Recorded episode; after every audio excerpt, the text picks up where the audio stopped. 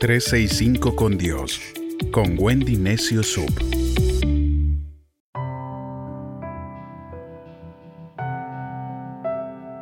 de mayo, Salmo 84, acercándonos a Dios. Qué importante es decirle a Dios que lo amamos y poder decírselo a diario.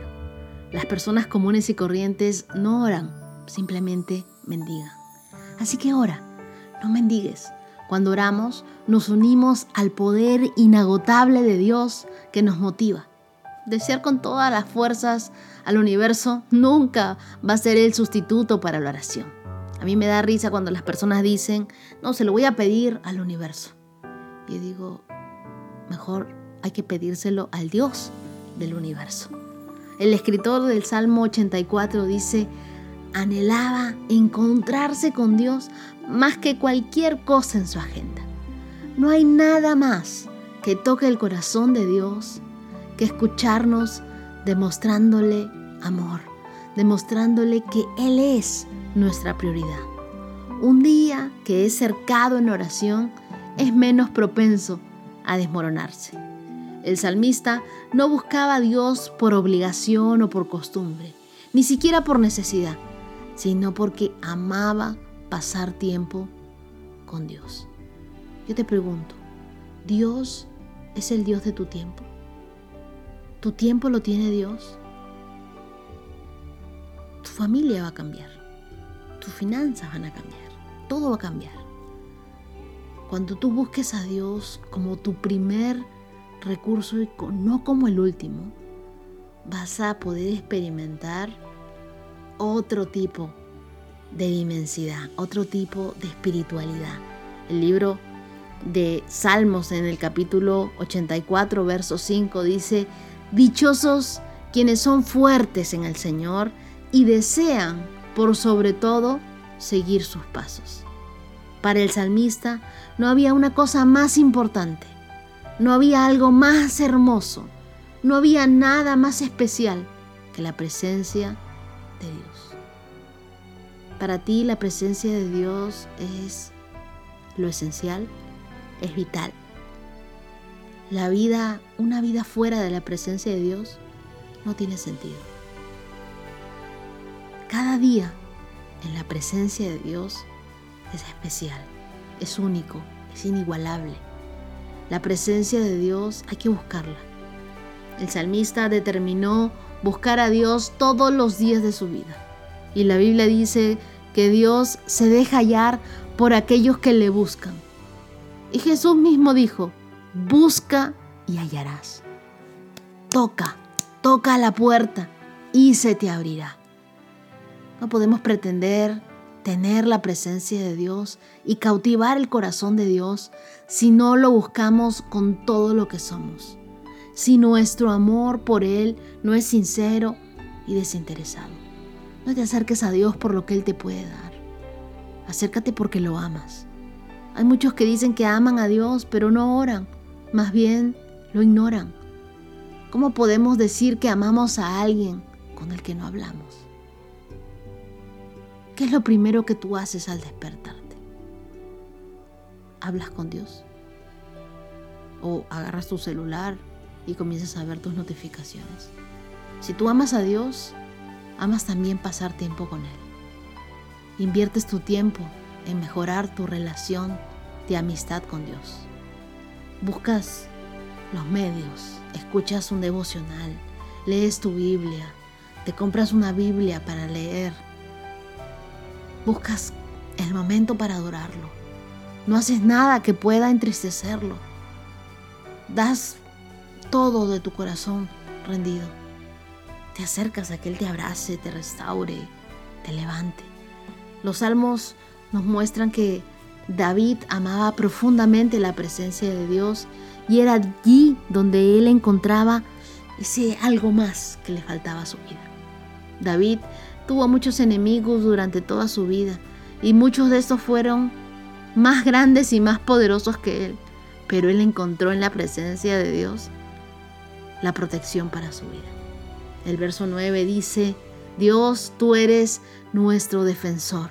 Ten piedad de aquel que ungiste como rey tuyo. Fue tal la protección que Dios le dio a David que hizo que este hombre nunca conociera derrota en su vida. No importaba el tamaño de sus enemigos, pues siempre David, donde iba, obtenía la victoria. Y yo te digo, no importa el tamaño de tu enemigo, de tu problema. No importa si un ejército se levanta contra ti y los que pelean contra ti son mucho más poderosos que tú. Dios los aplastará porque su presencia está contigo. La presencia de Dios se convertirá en tu protección, así como se convirtió en el refugio de David en los momentos de adversidad, de soledad y de angustia. El Salmo 31, verso 20 dice, oculta a tus amados en el refugio de tu presencia, a salvo bajo tu mano, a salvo de las lenguas acusadoras. Cuando estás enamorado de Dios, sientes su protección en todo momento. Sé que hay muchos que no pueden dormir a veces por deudas, por enfermedad, por problemas, pero los enamorados de la presencia de Dios encontramos paz, porque es Dios quien se encarga de pagar nuestras deudas. Es Dios quien nos sana en las enfermedades. Es Dios el que nos ayuda a solucionar los problemas. La presencia de Dios, el saber que Él está allí, nos pone a salvo, nos protege.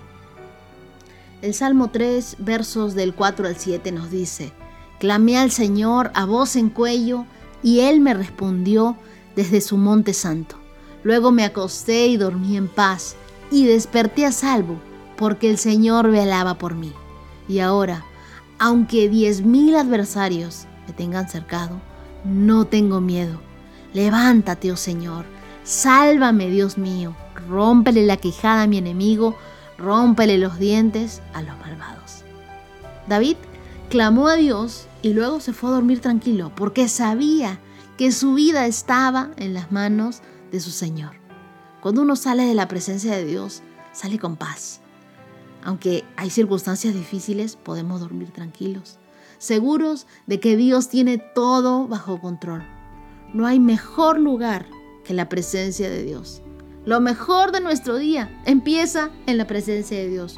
Nunca es tiempo perdido el que nos la pasamos conversando con Dios. Siempre es un tiempo invertido.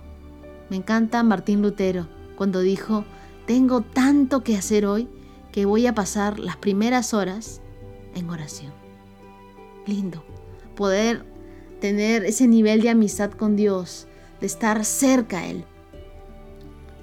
Me recuerda mucho Santiago capítulo 4, verso 8, que dice, acércate al Señor y Él se acercará a ti. Si tú quieres estar cerca de Dios, acércate tú.